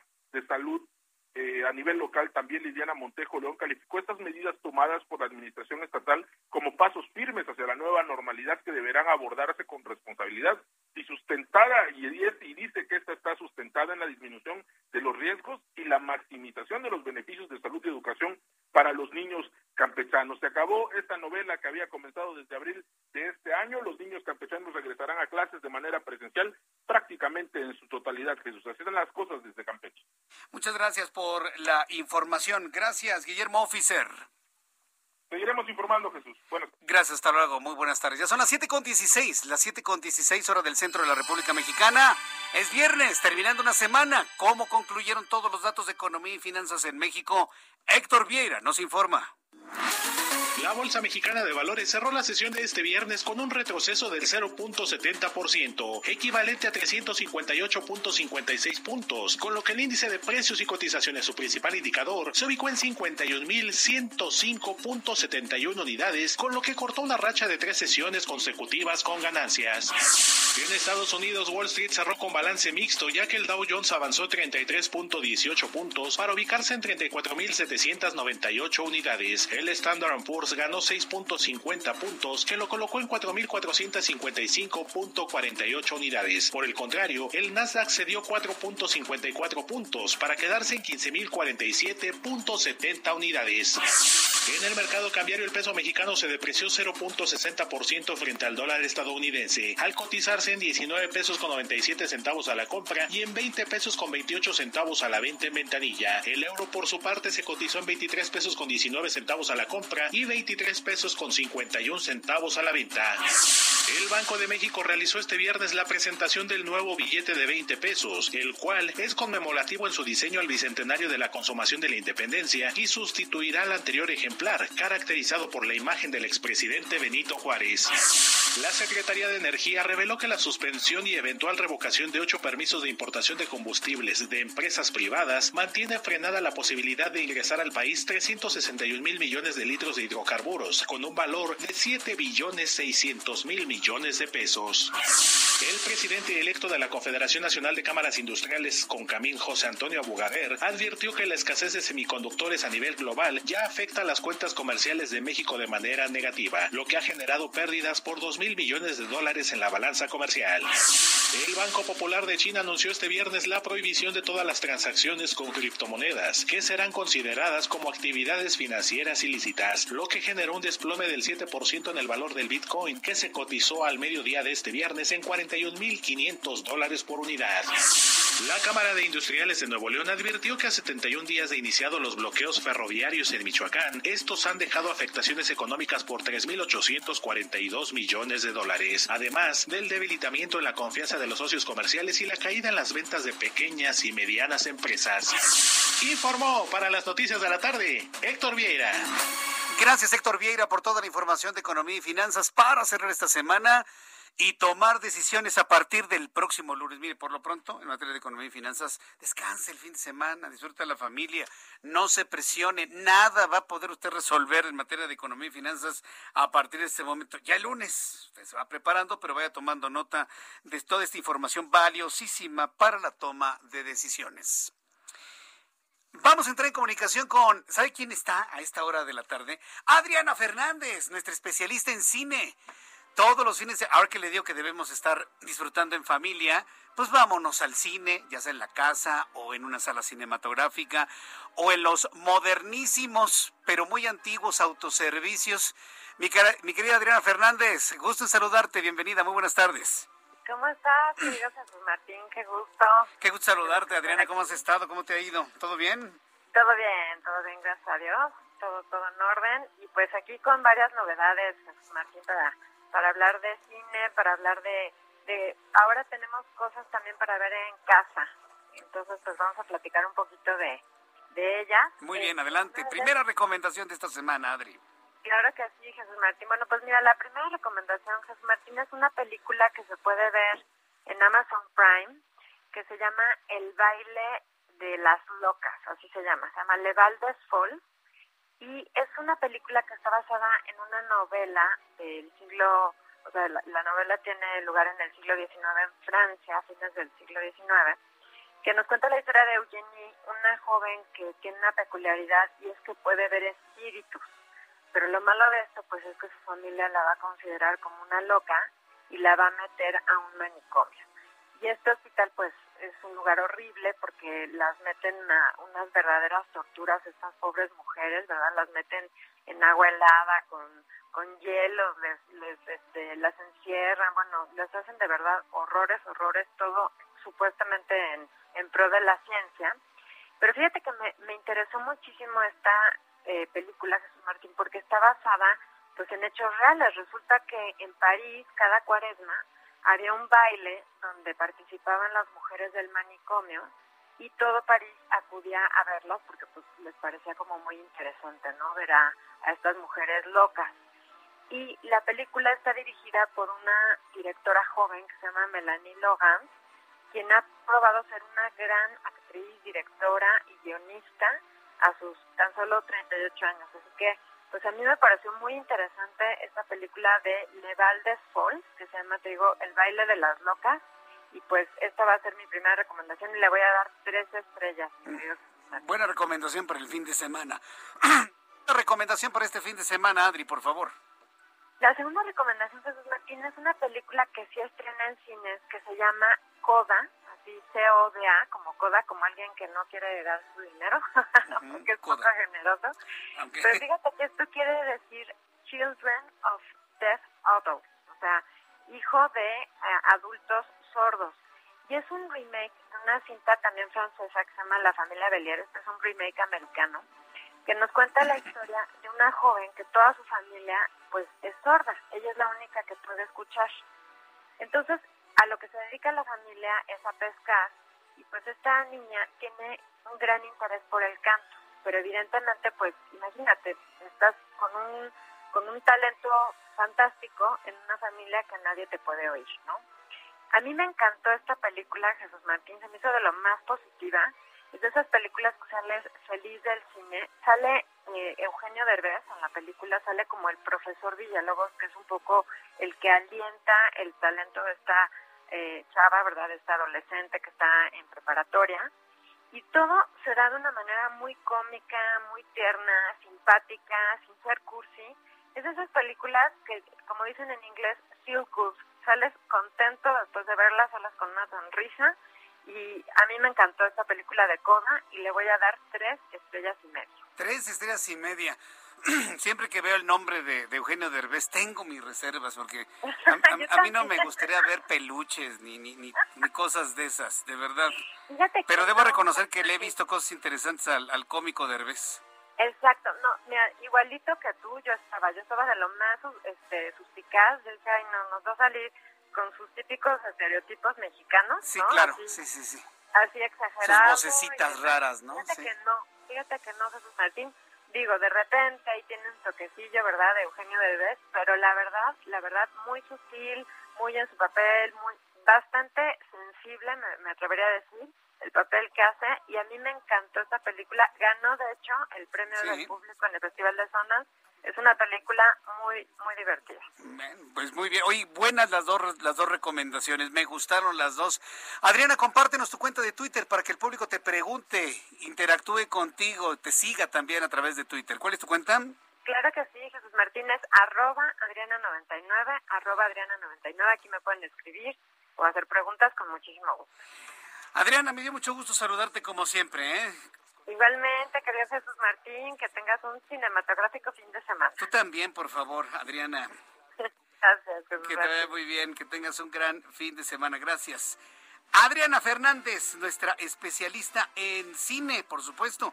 Y además, vamos a los mensajes. Escuchas a Jesús Martín Mendoza con las noticias de la tarde por Heraldo Radio, una estación de Heraldo Media Group.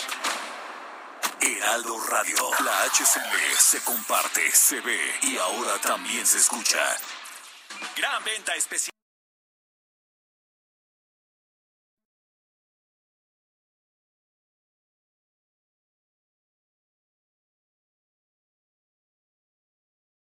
Heraldo Radio. La HCL se comparte, se ve y ahora también se escucha.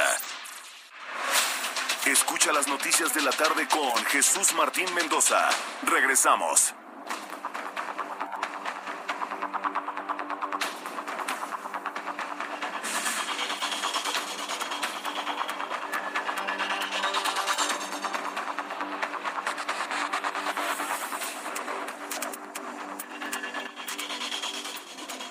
Son las siete y media, las 19 horas con 30 minutos, hora del centro de la República Mexicana. Escucha usted el Heraldo Radio. Yo soy Jesús Martín Mendoza con toda la información importante en este momento. Gracias, Carl Weiss, por escribirnos. Gracias para Claudia Guzmán Soto.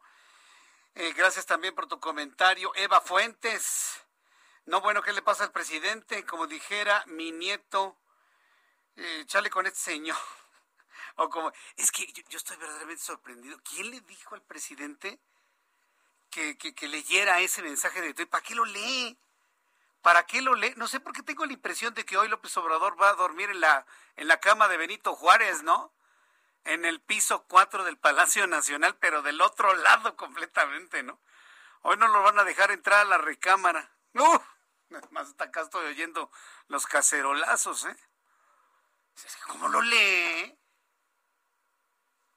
Aunque bueno, si uno luego quiere uno pensar de una manera así medio extraña, pues no, no, no, no, no, no, no será que estaba enojado. No, no sé, no sé qué pensar. Yo en los zapatos de López Obrador jamás hubiese leído algo así. Nunca. Para demostrar lo que él dice, la descomposición social, no es necesario leer ese tweet. Hay tweets peores, peores. Y no se necesitan ver tweets para poder determinar la descomposición social. De ninguna manera. Hay otras cosas que lo demuestran. Vamos a entrar en comunicación en estos momentos con la doctora Abigail Pineda. Ella es vocera de la Asociación de Médicos del Hospital de la Niñez en Oaxaca. Como le hemos informado, trabajadores de los servicios de salud en Oaxaca cumplen nueve días de movilización continua porque están exigiendo que sean recontratados en sus puestos de trabajo, esta vez con mejores condiciones laborales. Estimada doctora Pineda, gracias por tomar la llamada telefónica. Bienvenida. Muy buenas tardes. Jesús, muy buenas tardes. Eh, muchísimas gracias por el espacio. Un saludo a todo tu amable auditorio. Antes de todo, pues lamento ¿eh? este, esta situación por la que está atravesando y la necesidad que tienen ustedes de protestar de esta manera. ¿Por qué pierden su trabajo? ¿Quién tuvo la insensibilidad de quitarles el trabajo en perjuicio de ustedes como trabajadores y en perjuicio de quienes recibían los servicios de salud, doctora Pineda? Así es, Jesús. Este, el día 15 de septiembre de, los corrientes fuimos notificados a través de la subdirección médica del hospital, no solamente en el hospital de, la niñez oaxaqueña, sino en todos los hospitales del interior del estado de Oaxaca. Este, nos hicieron eh, a través de un oficio saber que pues este, era nuestro último día de, de labores en el hospital y nos dieron pues nada más nuestro último cheque por esa por esa quincena. Eh, posteriormente y a raíz de, de algunas movilizaciones que comenzamos pudimos este pues tener una, una un primer acercamiento con el gobernador del estado a través del secretario de salud y bueno se nos eh, explicó en esa ocasión que la, la única razón es porque no hay techo presupuestal para nuestros honorarios y que eh, la razón fundamental es que el pago de nuestros honorarios eh, salía de, de, los recursos que deberían ser destinados al pago del ISTE y del SAT del personal que ya tiene una estabilidad, digamos, laboral, como pueden ser el personal sindicalizado. Vaya, pues eh, yo, yo, no, yo no comprendo por qué se toma una decisión de esta naturaleza. Digo, entiendo la parte de quedarse sin trabajo, pero ¿qué no se calculó la parte de, la ausencia de los servicios de salud fundamentales para quienes lo recibían? ¿Cómo, están resolviendo este asunto si no tienen dinero o no lo están resolviendo? Definitivamente eh, coincidimos en ese punto, Jesús. Este, creo que eh, la verdad es que es total desconocimiento de cómo están los servicios de salud en el estado, ¿no? Y total, insensibilidad también este, respecto de las consecuencias que podría traer esta decisión.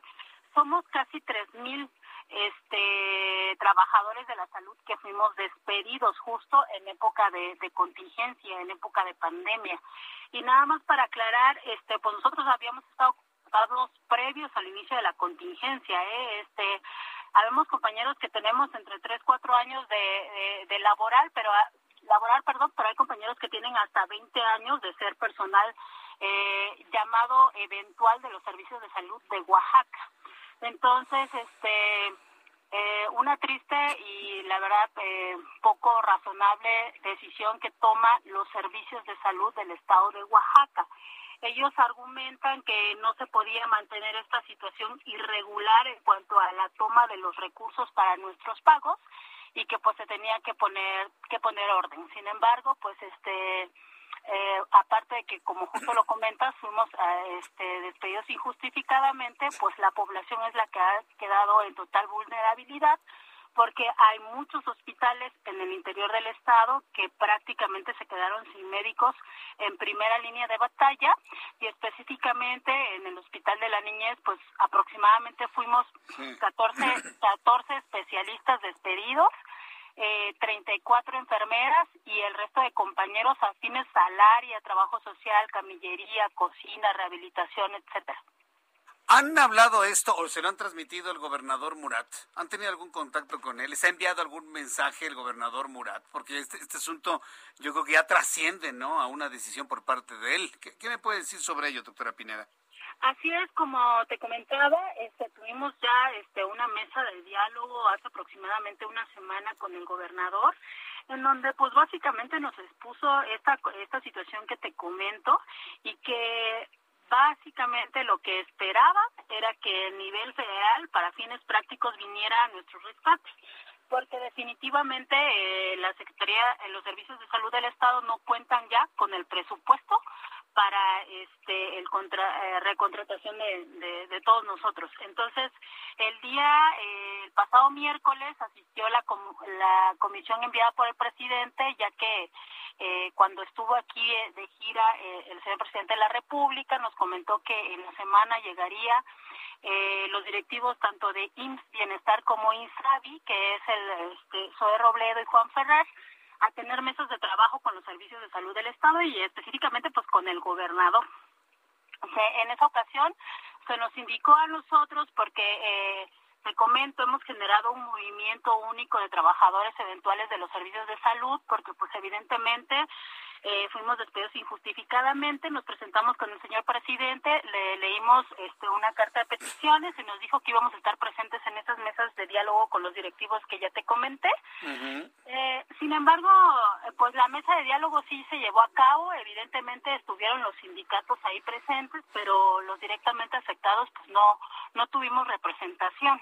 Uh -huh. eh, posteriormente eh, pudimos platicar por una comisión que envió el, el el gobernador del estado y nos dijo para fines prácticos pues básicamente que se estaba trabajando en tres vertientes, ver que nos pudiera absorber Insabi o uh -huh. Bienestar o en su defecto que el gobierno del estado solicitaría una ampliación presupuestal para poder recontratarnos. Bien, eh, doctora Abigail Pineda, yo deseo que toda esta movilización y todas las alternativas legales que tienen en sus manos fructifiquen para, para obtener dos beneficios. Uno, que, que, la población en el lugar tenga acceso a servicios de salud de calidad y ustedes tengan trabajo.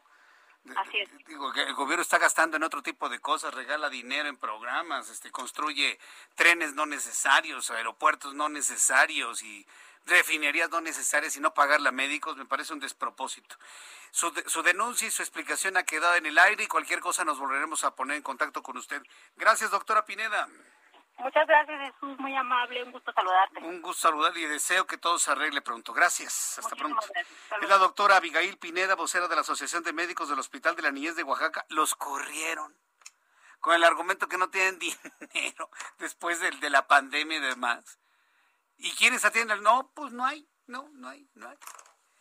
Un gobierno que no le importa la salud, ya lo vimos con la pandemia. Un gobierno que no le importa la ciencia, no le, no le preocupa la tecnología, no le preocupa la investigación, no le preocupa la cultura. Un gobierno, el de López Obrador, que nada más le importa que hablen bien de él y los votos para la siguiente elección. Es lo único que le importa, lo único, lo único. No hay nada más que le importe. La salud. Me dirán lo que quieran de tiempos de Enrique Peña Nieto, me dirán lo que quieran de tiempos de de Felipe Calderón Hinojosa. Me dirán ustedes, sobre todo los chairos, lo que quieran de tiempos de Vicente Fox, pero había seguro popular. Y esto no pasaba. ¿eh? Esto no sucedía. Esperemos que haya la suficiente sensibilización para que efectivamente, pues, a través del gobierno del Estado, se les devuelva su trabajo a los médicos de esta Asociación de Médicos del Hospital de la Niñez en Oaxaca. Son las 7.40, las 19 horas con 40 minutos hora del centro de la República Mexicana. Hoy es viernes. Hoy es viernes de sensibilización en materia de movilidad. ¿Cómo eh, nos eh, coexistimos de una manera pacífica y ordenada automovilistas, ciclistas, motociclistas y peatones? En la línea telefónica, Andrés Layuz, secretario de Movilidad del Gobierno de la Ciudad de México. Estimado Andrés, bienvenido, muy buenas tardes. Muy buenas tardes, Jesús Martín. Muchas gracias por el espacio, como todos los viernes. ¿Cuándo es el Día Mundial sin Auto?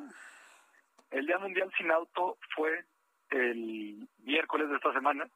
Y eh, es un día que la verdad es una invitación a reflexionar para todas las personas, porque el automóvil claramente nos soluciona y nos ha solucionado muchos problemas. no fue eh, es un es un buen invento en ese sentido. Sin embargo el uso excesivo del automóvil también tiene sus consecuencias negativas. La más obvia y evidente es la ambiental que ya todos conocemos. Eh, pero en la vida cotidiana pues es el congestionamiento y los problemas de seguridad vial que hemos discutido contigo ya muchas muchas veces Vaya. sí Yo, yo, yo, no, yo no veo, bueno, en un día mundial sin auto, que verdaderamente dejáramos de utilizar el automóvil. Yo, yo creo que nos quedan todavía muchos años, ¿no? De, de este avance que, coincido, en exceso ha sido muy, muy perjudicial para el medio ambiente. Pero sigue siendo un gran invento, ¿no? El automóvil, Andrés. Sí, pero si se trata de grandes inventos, pensemos qué gran invento es el metro, en donde se pueden mover de forma muy rápida, sin contaminación eh, y sin gran eh, congestionamiento del espacio público, digamos, hasta 5.6 millones de personas. O el Metrobús, que, que tiene ahorita ya la capacidad para mover como a 1.6 millones de personas.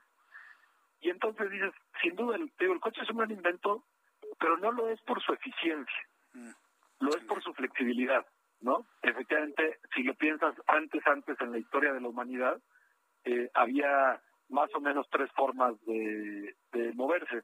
Era, eh, digamos, en siglo XIX, era en tren, que tienes un, un destino fijo, que eso normalmente es la principal limitación de un tren, ¿no? que tienes que ir sobre el riel y no tienes flexibilidad, y la flexibilidad la dabas con un caballo, probablemente, eh, o tal vez incluso empezabas a darla con una bicicleta. Eh, pero no podías hacer grandes recorridos flexibles.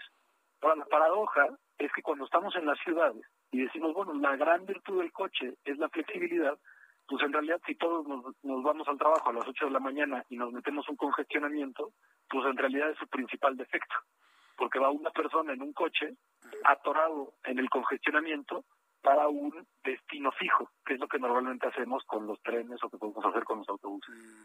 Entonces, la gran virtud y el gran invento que es el coche no necesariamente lo es para los viajes de rutina que se hacen en las grandes ciudades.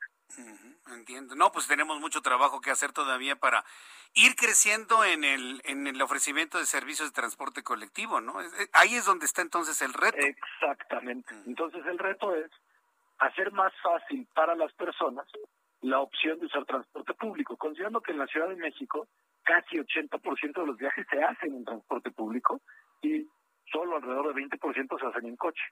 Lo- entonces el reto y, el- y en lo que trabajamos en el gobierno de la ciudad, por ejemplo, es ampliar eh, el transporte de buena calidad eh, rápido en los lugares donde no había transporte. Por eso se construyeron las líneas de cablebús en Iztapalapa y en la Gustavo Madero.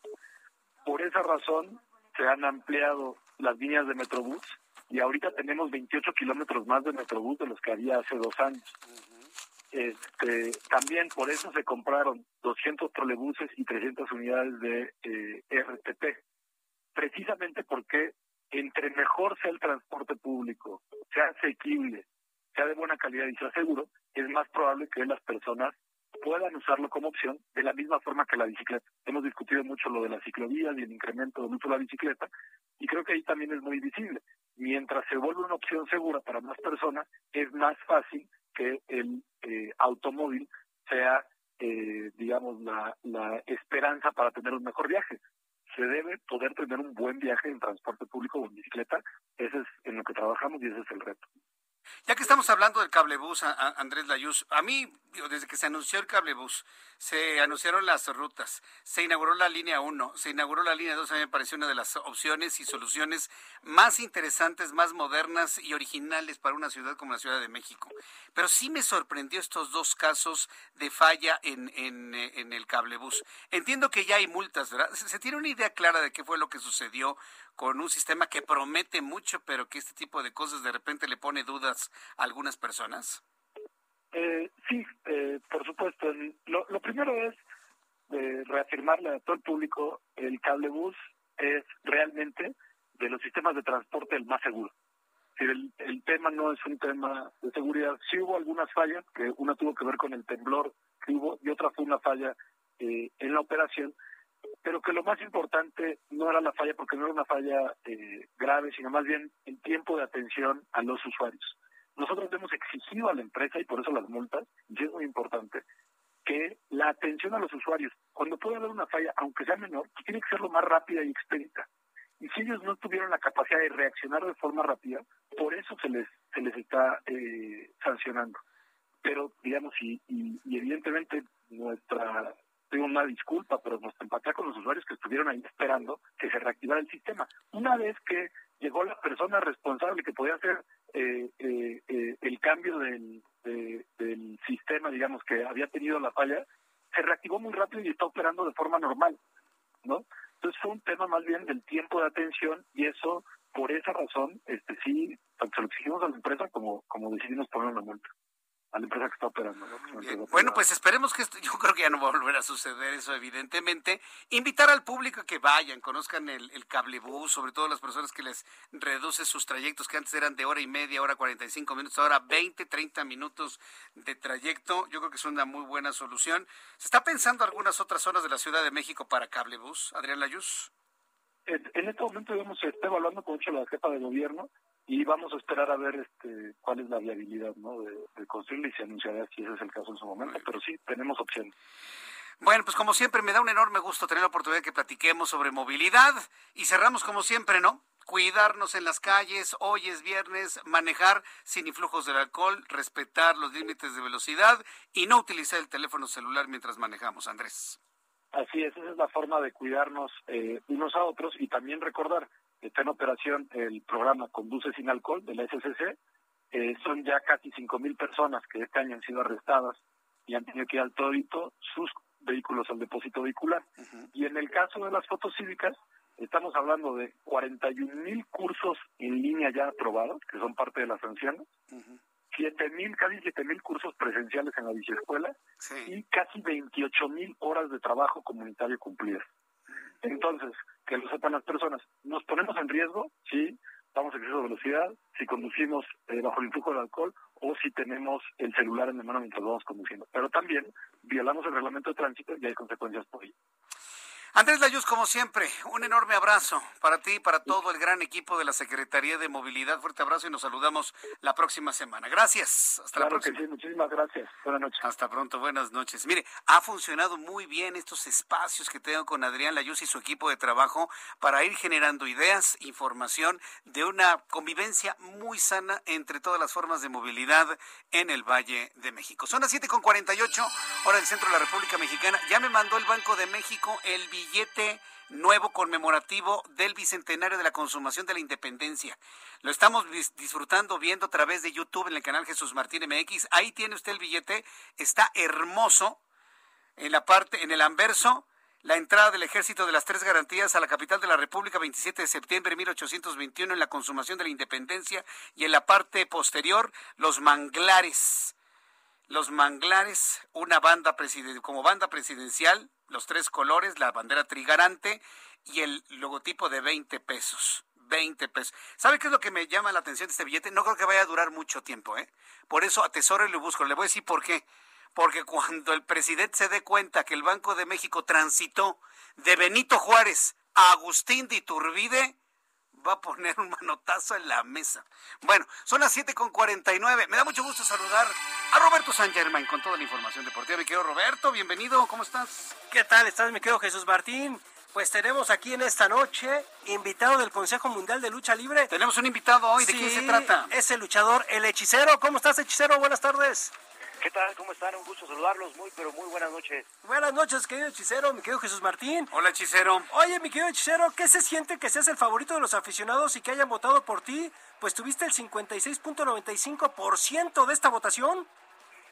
Estoy contento, contento. Es una gran responsabilidad, es una gran motivación. Creo que regularmente eh, los aniversarios eh, son, son eventos extraordinarios y si bien se dice que las luchas de campeonato, el, eh, la oportunidad como retador se debe dar por rendimiento, no por continuidad. Pero en este caso, por cuestiones de pandemia, se, se instituye la noche de campeones, se seleccionan campeones y la gente apoya, hay una terna de posibles retadores a cada campeonato. Entonces, imagínense ustedes el parámetro de aprobación, el parámetro, el parámetro de impacto eh, que, que, tenemos, ¿no? Tal vez eh, no dimensionábamos lo que la gente está metida con nosotros, nuestro trabajo, lo que nos sigue, lo que nos apoya. Así que sin duda alguna creo que más allá de que seamos técnicos o rudos, hoy sale ganando la lucha libre en el 88 aniversario y la Arena México está de fiesta, estamos de, eh, de plácemes y de hecho yo ya estoy para evitar el nervio y calentando, preparándome para mi lucha eh, ya estoy, yo, yo estoy, yo estoy entrenando, eh, yo estoy en el gimnasio de Arena México instalado y esperándolos a todos ustedes para que acabando su espacio se vengan porque a las 8.30 arrancamos. Sincero, ¿nos podrías decir qué es, o nos puedes explicar por qué es una noche de campeones? Porque hay, hay, hay, varios campeones, habrá alrededor de 15 campeones dentro del Consejo Mundial de Lucha Libre, pero se seleccionan cinco campeonatos. En este caso vienen el campeonato de parejas del Mundial, el de parejas nacionales femenil, viene otro campeonato también. Yo voy, por, por ejemplo, yo por el campeonato completo, versión mundial del Consejo de Lucha Libre. Entonces seleccionan cinco campeones, campeonatos a disputar, los que mejor rendimiento continuado han tenido.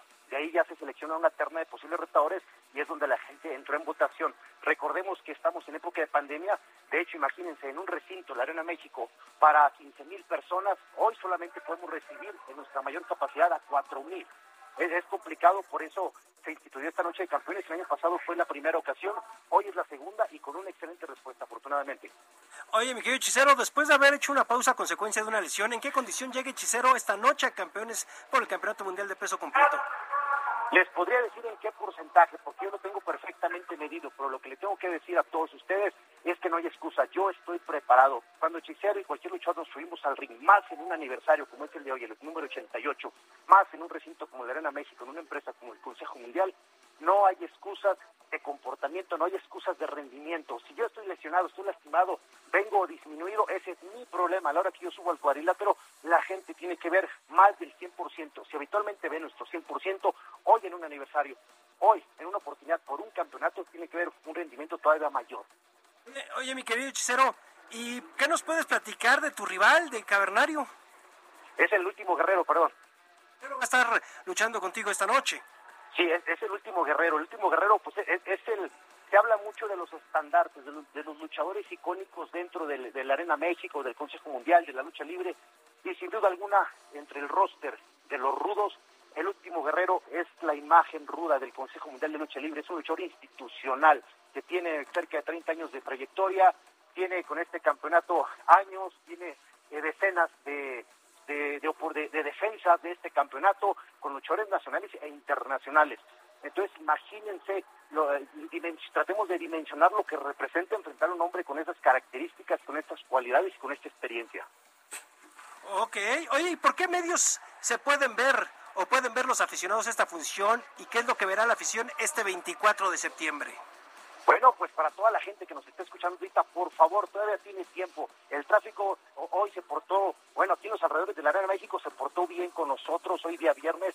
Eh, comenzamos 8.30, la gente que está aquí en la capital, en la Ciudad de México, tiene tiempo de llegar, los boletos de los precios son muy accesibles y la gente que nos sintoniza en otros lugares o que quiere verlo desde la comunidad de su casa, por favor ingresen a www.cmll.com.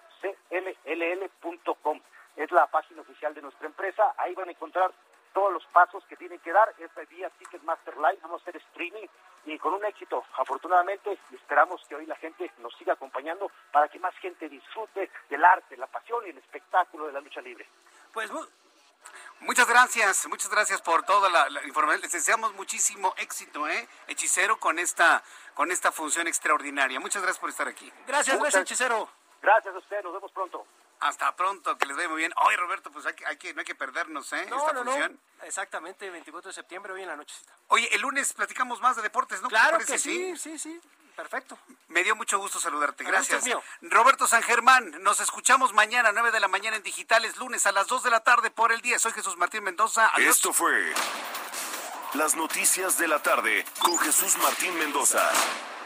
Heraldo Radio. La HCL se comparte, se ve y ahora también se escucha.